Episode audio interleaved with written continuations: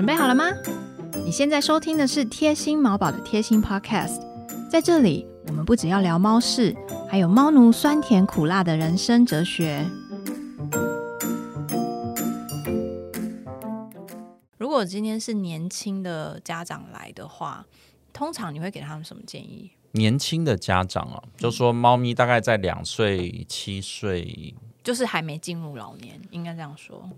如果我们现在想要预防的话，我会看人，嗯哼哼，你会怎么分类？我会帮客人做分类帽，就是我看这个客人是非常的焦虑，嗯。或者是担心，嗯哼，就是他的猫才一岁，他已经担心十五年后会发生的事情，就是提，对。就是这个超前部署到这这个是我们种程度，贴心毛宝的家长的，他们应该要去当卫福部部长。的，就是哇，就是十年。十年之后发生事情，现在就在开始预备了，这样子，对对。对，然后这种我就会请他放宽心，我会跟他讲说，目前大致上他们家的猫咪的状态，我预估他的猫咪的平均年龄是这样，现在猫咪的平均年龄是这样，但我们家的猫咪可能平均年龄可能会更长，OK，好所以我们真的不用担心，因为它要步入到后后面，其实还有很长的日子。嗯，但我会给他几个锦囊妙计，哦，有哪一些锦囊妙计？为了减低他的焦虑，我会请他还是要让他有一些那个任务啊，要要带回家的工作，对对，其中一个就是称体重，哦，OK，对，体重一直胖那就来找我，好。好对不对？体重一直瘦那就来找我，，OK，，好体重维持在正负百分之五那就还 OK，啊，那我觉得用这个方法，大部分的家人可以比较不那么担忧。嗯哼，想到这个，我就想到，其实我们应该可以去找一个那个体重计的厂商，我们可以来做个团购。对，我们就弄个折扣码。对，哎，这叫那叫折扣码嘛？对啊对，就是我们我们去搞一个折扣码，对，然后给我们的 Podcast，哦，那我们的折扣码更多，就折扣更多，这样我们去跟厂商谈一下。我觉得我们可以，我们可以团到个大概五百台之类的，这样。因为我觉得养猫的家人家里面一定要有一个够准的磅秤，而这个磅秤最好有小数点后一到二二位，小数点后二位，嗯也就是说我们可以称到的体重是三点四二公斤。可以称到的体重是五点六七公斤，类似这样。嗯，因为只有小数点后一位，它还是有一个比较大的落落差跟这个误误差值。嗯嗯嗯，那我会给年轻的家长这个概念是，如果他是一个非常谨慎、焦虑、紧张型的，嗯。我会跟他们讲，你就用体重来做监控。，OK，体重是一个很好、很客观的，而且就是数字就是长这样嘛，除非你们家的磅秤坏了，今天七公斤，明天六公斤这样子，哎、嗯就初一十五不一样。那不然的话，体重我认为是一个很好的标准。嗯哼，我们可以看他平常的生活作息啊，他的他会不会固定的理毛，他呕吐的频率是多少，他吃饭的状况是怎么样。如果吃是吃干饲料，他会不会有咬饼干的声音？这些东西都是我觉得可以给年轻的家长作为建议的部分。嗯，那我刚刚提到的是某一种人是这种很焦虑的这一种，对，其实也我也有碰过那种就是就是神经很大条的。嗯对，神经很大条，这是另外一种的不同的属性。嗯他们就是还真觉得没事这样子，对然后只是今天偶然带着猫可能出来散步，然后就走到动物医院，顺便来逛个街这样子。哎，还真有这样。其实这种这种客人其实很很容易发生在只是来买这个宠物用品啊，比如说他来买第一季对，啊，他来买这个找不到，他来买这个一百分，他来买宠爱。嗯他买全能猫，他买这些东西来来进来的。可是这种这种客人神经很大条的，其实我们也会做另外一种的提醒，嗯也就是说，哎，可能要确认一下，打个预防针啊。嗯哦，你们家的猫咪有没有固定在我们这边做一些记录啊？嗯这样我们可以知道说，你看它两岁的时候是长这样，它现在四岁或五岁的时候可能是长这样，嗯它可能没事，它可能有哪些部分我们需要呃需要注意。那我觉得是看我们这个家人的状态，我会给出不一样的，我会观察到并且给出不一样的建议。其实我觉得大部分养猫的人，我觉得脑袋都还蛮不错的啦。对啊，但是一次不能给他太多艰深的专业的东西，所以就给一些很简单的概念，一二三，就是慢慢入手。对对，我现在目前大概都是用这种做法来进行。我认为反过来也是如此。嗯，兽医师也是百百种啊。嗯，有些兽医师可能像我这样，然后反正我都觉得天然的最好哈。嗯，对，我们就走天然派的。嗯也有也有这样子的兽医师。但也有兽医师是非常非常严格的规定，对你接下来你的猫这个肾指数啊，已经要濒临这个标准值的上限了。对，从今天起一日三餐要帮我记录，好吃了什么，吃了多少，喝了水喝了多少，过哎，热量多少，尿尿尿出来多少，好，然后 我开始觉得压力大。刚刚我们讲到这个今天的室内的温湿度。如何？好，也有这样子的很严谨的兽医师，嗯，好，我我不是说我不严谨了，我在某些事情上面也会，我也会很要求，我会要求说，今天你要记录这个，要记录那个，特别是有一些糖尿病的猫，或者是肾脏病的猫，甚至我觉得有一些肿瘤的猫咪，它它有一些饮食上面，我也会希望可以有一些记录，嗯。我认为家长们也可以去感受一下自己觉得这一位兽医师他的特质是哪一方面的，我觉得这很重要。诶，就是当我们在想要寻找这个问题的时呃的解答的时候，我们在咨询兽医师的时候，可以先感受一下这个兽医师是哪一派的兽医师。是，嗯，那我觉得这很重要，是因为今天我们如果碰到了一个很严重的状况，嗯，然后你到了陆家动物医院。然后金医师跟你说啊，没有了，生命总是会进入终点，你会想要打人吧？对，就是不能是这种自然派的嘛。哦，就是当我碰到了很严重的医疗的处境的时候，我需要找一个医生是可以给我信任感，并且帮我知道有哪些决定是我要做的，而且他他可以让我很放心的知道他敢做这些决定，而且我可以信任他。嗯。哦，你会觉得好像也没什么好沟通的啦，就是就是我知道是什么情况，我要赶快做一些事情。那这个这个兽医师他可以在立即的可以提供给我们这些帮助。嗯哼。可是有一些情况是，我觉得我需要跟他多讨论啊，我们要磨合，找出一个方式跟方案。我们家的猫咪需要多久的回诊一次？我们家的猫咪需要多久的打一次预防针？我们家的猫咪它。接下来要做哪一些健康检查？嗯，而这些我希望碰到的医师是，他可以给我更多的资讯，他可以让我知道更多的选项。嗯，他可以让我知道我今天要选择方案 A 还是方案 B 还是方案 C 嘛？嗯对啊，就我们就连买手机都有好几种方案对对啊，那这种有不是在生命危急的处境之下。我们的确在跟不同种类的或者是不同个性的兽医师沟通，也会是需要去做一些调整，或者是我们需要去做一些观察。在人类的行为上面，我们好像比较倾向于，如果我是很谨慎的人，我就会选择很谨慎的医师，就是可能会比我更谨慎。物以类聚的概念，感觉上好像会，就是好像是一个潜意识上面的驱动。嗯，那。我曾经遇过有医师是会在猫咪的肾指数还没有超标，它只是例如说超标是二点四好了，它大概在一点六的时候，就大概要再告诉你说你要让猫咪吃的磷含量大概要在哪里，OK，热量大概是多少，那就写了一一堆公式出来，然后 homework 上面还有写 homework 密密密密麻麻的，然后所以我就在想说，我想要请问金医师的是。你对这类型的爸妈有没有什么建议？你会建议我们怎么去选择？我们要选跟我们比较类似的医生，还是我们要选择跟我们相反医生比较好？还是有没有什么指标是可以让我们参考，知道说这个医生可能会比较适合我？哎，这个要录上中下呢？有这么大 这个问题有这么大吗？我认为是啊，因为我觉得每个每个家庭遇到的状况都不一样。我我想要请金师当我们的人生导师，这个时候我们要怎么做决定？是好难哦，没有这没有答案的啦，就是应该是说这有答案，但是每个人的答案不同。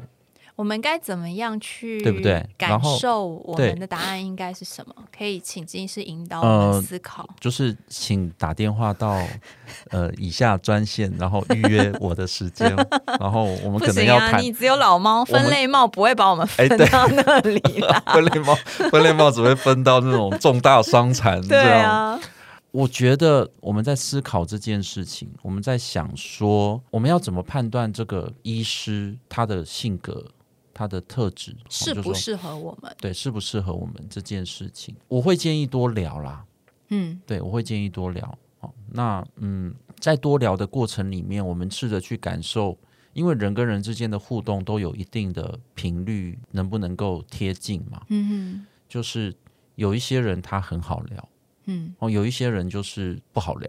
嗯嗯好、我自认我会聊，可是我会碰到有一些客人，嗯我没有办法跟他聊，嗯，就是嗯频率不对。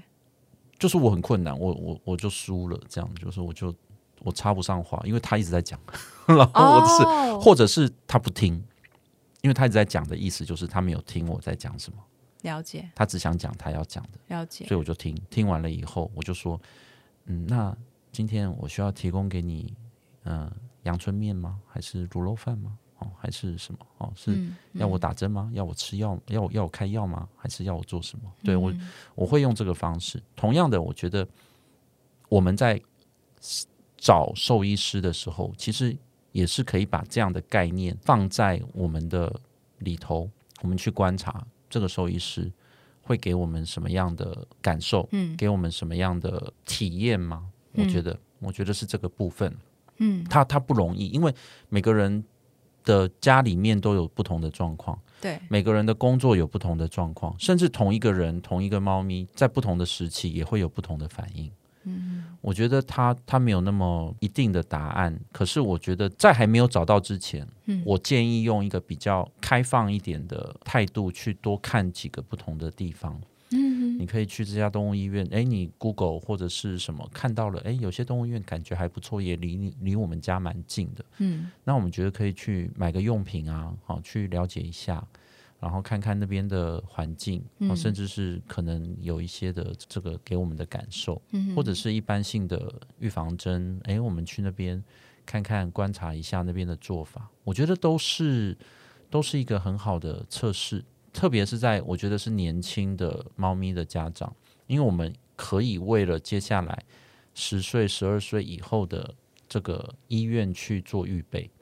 那我们在那之前就可以去寻找，我要以医院为主寻找，还是以医师为主寻找？我觉得都要，嗯因为医院是环境，嗯对，但医师是跟我们个人的，或者是跟猫咪的特质，嗯呃，就好像我觉得很奇怪的是，有一些猫被我碰到了以后，它没事。这个故事我应该有跟杰儿讲过，就是第一次来带猫咪来给我看的，希望做个健康检查，因为说上次做是一年前，嗯嗯，十岁十二岁，OK 啊，那就抽个血吧。嗯那我习惯抽颈静脉嘛，我喜欢抽脖子、剃一点毛、抽血，而且我都一个人做完。然后那个妈妈就跟我讲说：“金医师，你很厉害。”嗯我说：“怎么了？”她说：“我们家的猫在别的医院要四个人抓住它 才能抽血，因为它会咬人，它会抓人，哈，它会它会踢人，哈，它会大叫，哦，对，然后反正它能够想到，我能够想到猫咪会有的所有刚刚没跟你讲，他都没有跟我讲，猫也没跟我讲，谁都没跟我讲，然后就只有我一个人在那边他有，跟分类猫说吗？他也应该也没有，然后我就我就抽完血了，他才他才揭露了这个重要的资讯给免得我，刚才你太害怕、啊呃，应该是他是为了我的关系。顾你的心情。有些猫咪我碰了，有些猫咪我接触了，猫咪可以接受，嗯哼哼，可是有些猫咪，哎、其实老实说我不行，嗯哼或有些狗狗我不行，就是嗯他看到我，他就是我，我也有那个不被接受的时刻。我觉得这很公平啊，因为我我我通常会跟这样子的客人说，有可能是我们医院的主色调不对。好，我我们医院的这个颜色呢，你们家的狗狗它喜欢的是这个黄色，你是认真的吗？哎，我有这样讲过，或者是我们的摆设，或者是我们的味道，哦或者是我们各式各样的状态。嗯哼可是他去别的医院，或许就会比较 calm down。有时候真的就是一个我认为会，我认为会，嗯所以。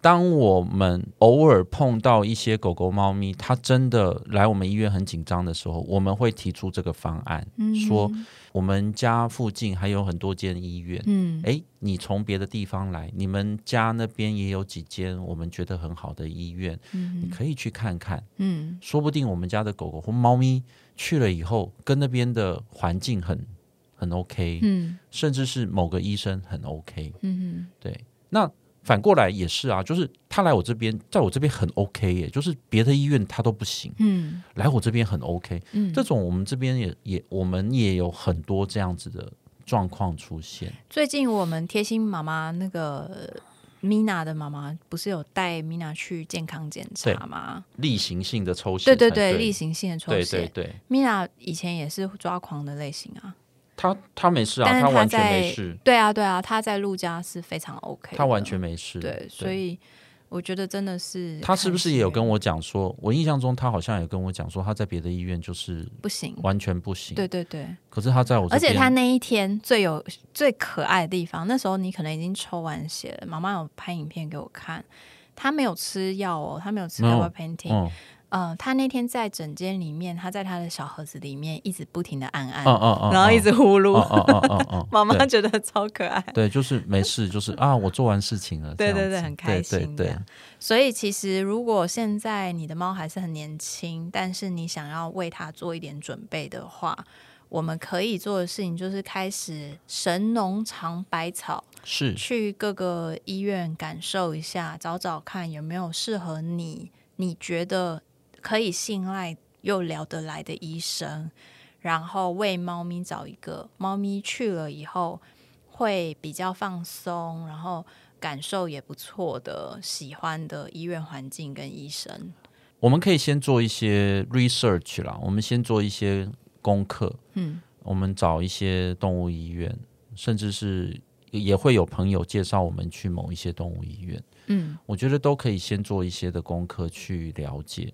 嗯我觉得这个有的时候也不见得只能够只呃，应该是说绝大多数没有办法只从啊、呃网络上的资讯去让我们了解而已，而是嗯我们可能真的要实际的去接触。嗯那这几这件事情，我觉得。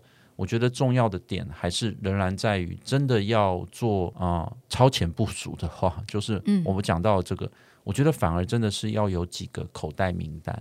嗯嗯几个口袋名单是我们哦知道这间医院大概是怎么样，或者是对我来讲很重要的朋友，他曾经去过这个医院，嗯然后这个医院的医生跟他讲了什么，诶，怎么跟我的医生的做法不太一样，嗯。讲法不太一样，这些东西其实都要把它记录下来，或者是把它就是记着，有一天不时之需。对。而且我们还因为猫活很久嘛，所以我们可能还要稍微 update 一下最近哦，对对这个医对，生还在不在，对对，那个医院还在不在？对，就是就入家还不错，三年以后，哎，对，就是 那就糟糕了。好担心哦。不会不会，我们会我们会努力的坚持下去。但我觉得某一个这个心态啦，这其实是很，也许可能听起来很矛盾。如果嗯如果假设我们现在在 focus 在呃年龄可能是在两岁到七岁左右的这个族群，嗯我觉得是可以用一个比较轻松的心态。但是却又不失严谨的一些想法，因为你没有很急迫。是，所以我们不需要那么那么紧张。嗯哼我们可以稍微轻松，但那个轻松并不代表我们我们不严格，或者是我们不严谨，哼，嗯而是我们不需要到那个程度。这句话我觉得是特别要讲给可能我们心里面很焦虑的一群家长。嗯嗯。我很担心我的猫怎么了的家长，嗯。可能你会有一些过去经验的一些影响，对，或者是现在正在发生事情的影响。嗯。我常常碰到有一些家长带猫咪过来，是因为他的先生得肿瘤，他的这个爸爸心脏病，嗯他的母亲可能糖尿病，嗯嗯家人发生了很多不好的事情。嗯我觉得那一个投射是很正常，而且也是一个很重要的一个情感的移转。嗯我会停留在这个状态下去多听一些家人们的故事。当家人们在叙述着他现在碰到的一些比较辛苦的事情，嗯我觉得我大概就可以理解为什么我们现在对于猫咪的状况会那么坚持，嗯哼哼，理解它背后的原因，那么担忧。对他的心情。我不觉得那个家长有错啊，因为、嗯因为他正在正在经历这些事情，嗯所以同样是家人，他不希望他的猫会像他的家人这样子辛苦。嗯，每一个进来整间发生的故事都不一样。我觉得刚才那个问题可能是一个比较太开放性的问题。那我具体一点好了，嗯，准备好了吗？哦，好，好，不是，我先说不是啊，还是 没有啦，因为我突然想到一个进阶一点，呃，不是具体一点点的问题，就是当我们今天遇到的，我我讲医生好了，因为我觉得硬体是比较比较明明确的对一些东西，我们有一些指标可以去去判断。但当我今天遇到一个医生的时候，我们蛮常遇遇到自己心里的一个想要做决定，会遇到一个困难的地方是，今天这个医生的年纪、他的资历，他今天是很有经验的医生，还是他是菜鸟医生，是别人口中的很厉害的医生、名医，或者是他是可能刚开始职业的医生，这些东西好像都会影响到绝对会。我们的判断力。那我自己的经验是，我不在意这个医生是不是名医，我喜欢的是选的是，我觉得这个医生会让我感受到他是真心在在意我，嗯嗯，在乎我的、嗯。这种医生。嗯。所以我很常选的是可能是菜鸟医生，或者是嗯。刚开始很年轻职业的医生，像但他我一样年满轻腔热忱，对，年轻，没有戴 老花眼镜。戴，老花眼镜看起来很年轻的。就是很很多聆听，很多沟通。有时嗯候可能不见得只是听我说话，但是他可以给我一些反馈，然后是有是。有交流啦，应该这样说，是不是是。只有单方面的嗯。给或者是听的这这类型的关系？对。我喜欢的是关系，但不见得每一个人喜欢的是一样的东西，或者是有有时候我觉得有些人是他不知道他喜欢的是什么，对，所以呃，金是，你对这样子类型的选择，你的看法是什么？我觉得，所以回到这件事，回到这个问题的话，其实就是我我得先知道我喜欢的是什么。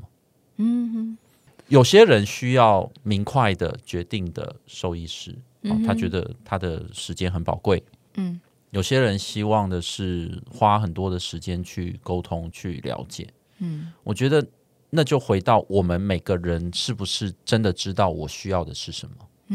有的时候是我以为我需要的是这个，嗯可是其实事实上我事实需要的不是这个。对我觉得那个有有的时候会会有点不太一样。嗯。我们很多时候会需要别人给我们一些建议跟决定的一些 push 嗯。的一些东西，因为我我自己不太敢决定，或是我不知道这样决定的背后到底是对还是错，嗯，因为我害怕做错决定。对，所以很多时候，其实当我们遇见这样的，特别是很多医疗的决定的时候，嗯多讲出来，会让我们慢慢去探索啊，原来我真的想要做的决定是他。哦，多讲出来，可能我慢慢会知道，哦，原来我需要的医疗是他。有一些家人是他，他要做一个积极的决定。嗯。我也有碰过这样的家人，嗯他们有口腔的肿瘤，他们切过一次，然后做化疗，再切一次，再做化疗，再切一次，再做化疗，嗯。到最后他们决定可以让狗狗离开的时候，其实那整个过程都是很欢乐的哦。很，嗯我们会觉得不怎么会这样，对不对？嗯可是其实狗狗吃的非常好，然后家人也觉得他们都做了一个很好的决定，因为切完肿瘤以后，它又可以吃饭了。嗯狗狗也很开心，嗯可是很因为是恶性的肿瘤，很快又再长出来。嗯但是到最后一刻，他们知道不用再切了，嗯你知道吗？就是那个时候也是一个可以接受的，或者是我们已经知道的状态。嗯但你说，如果假设我跳过了这三个，我们就直接说哦，因为它是恶性肿瘤，所以就这样吧的时候，那个过程家人就跳被跳过，嗯，他们会带着遗憾。嗯。所以每个人、每个家庭都必须要认真的，或者是正确的知道自己的需求在哪里。嗯。而如果这我不知道到底算不算是兽医师的工作内容、哎，对啊，兽医师可以帮助我们去了解我们真的需要的是什么。这样好像讲的我们好像是神父，对对对，就是 就是，可是我觉得这很重要，应该是说，要是是我的工作习惯的话，我会帮助家人去了解他真正需要的是什么，然后我可以跟他说，哦，陆家可以提供方案 A、方案 B，好，可是方案 C 呢，你必须要去哪些动物医院才可以做，嗯而且我知道他们做的很好。嗯方案 D 有哪些动物医院？我知道哪些兽医师可以做，而且我们我们有曾经有介绍我们医院的客人去高雄做手术，我知道有个医生他会做，所以到底我们需要的是什么样的医疗的决定？我觉得跟我们的医师讨论这件事情，他不会只有一个答案，嗯哼，然后他不会只有一种选项，他不会只有一间医院，应该是说，我我可以这样讲吗？就是说，陆家。如果你后悔，你再跟我说，我再剪掉就好。没有，就是我们陆家不会把自己当做是唯一的医院，我们 always 可以提供一些选项是，这个陆家可以做，这个这个我们客观条件我不我们无法做，嗯但是我知道有很多医生可以做得很好，嗯你有没有考虑去那边做？嗯我觉得现在的医院受动物医院的模式应该会渐渐走向这样子的一个一个状态，嗯而我们有没有办法找到这样的医生去给我们真实的评估？那当然，我们也可以说，哎，那我们就凡事都抬大嘛，对不对？人也是这样啊，就是嗯。反正我感冒也去台大嘛。如果这是你要的，那那你就去吧，因为台大嘛，就是哎，我这样讲也不是说学校不好啦，可是大医院总是有一些限制，嗯，他五点就下班啦，他晚上没有人开门啊我自己在大医院的经验是，你可能没有办法看到主治医师啊，对，你永远就是先是助理，然后住院医师先 handle 这些事情，所以可能如果你是需要真的是像刚刚金医师说的，你需要很多的叙述去理清你想要的是什么的时候，没有人可以听你讲这些东西。有可能，因为他他他的诊太多，对，没错，啊他没有时间，他必须要照顾平均的照顾每个每个家人每个客人。所以你们可以预约陆家医院金医师先去聊，对，可以请咨询跟分类猫说，对对对真的询很需要。对我需要先跟咨询师聊一个小时这样子。我常碰到这样子的门诊啊，带着厚厚的一堆资料，然后跟我聊他的猫咪，然后他的。这个大学时候养的猫咪，出了社会养的猫咪，结了婚了养的猫咪，到现在有有了孩子之后的第四只猫咪，然后我就知道说，哦原来讲得完吗？原来你很害怕，你很害怕这个，你很害怕，你很害怕过去的猫咪的某一些阴影，以至于现在目前你不敢做决定。对。然后，可是我就会跟他说：“小姐，那个以前那个年代哈，就是要出国，好像是生离死别，然后现在出国留学，好像当做是去高雄高雄上课一样。对啊，就现在有视讯啊，现在现在这个有科技已经发达了。嗯，所以过去的经验能不能够，呃，的确过去的情感上的经验，我觉得是很很真实的。可是过去医疗的经验，并不见得会会是同样的状态。我们需要一点点时间，找个信任的医生，慢慢的把我们自己的恐惧也慢慢的反转回来，就像是害怕看医生的猫咪，慢慢的练习不怕看医生一样。我认为每个人都是可以在这个过程里面去思考自己的猫咪现在正处在什么样的状况。还有自己的身心状况，我是不是很严谨？那我是不是需要稍微 relax 一下？因为我的猫其实应该真的，我是不是需要比较严格一点的做一些事情？我我需要一些，我需要兽医师给我一些比较明确的建议跟决定的方向。所以无论你的猫现在是一个月两个月或者是十岁十一岁这件事情都是你时时刻刻都可以做的。如果你真的想要为猫咪做点什么的话。对。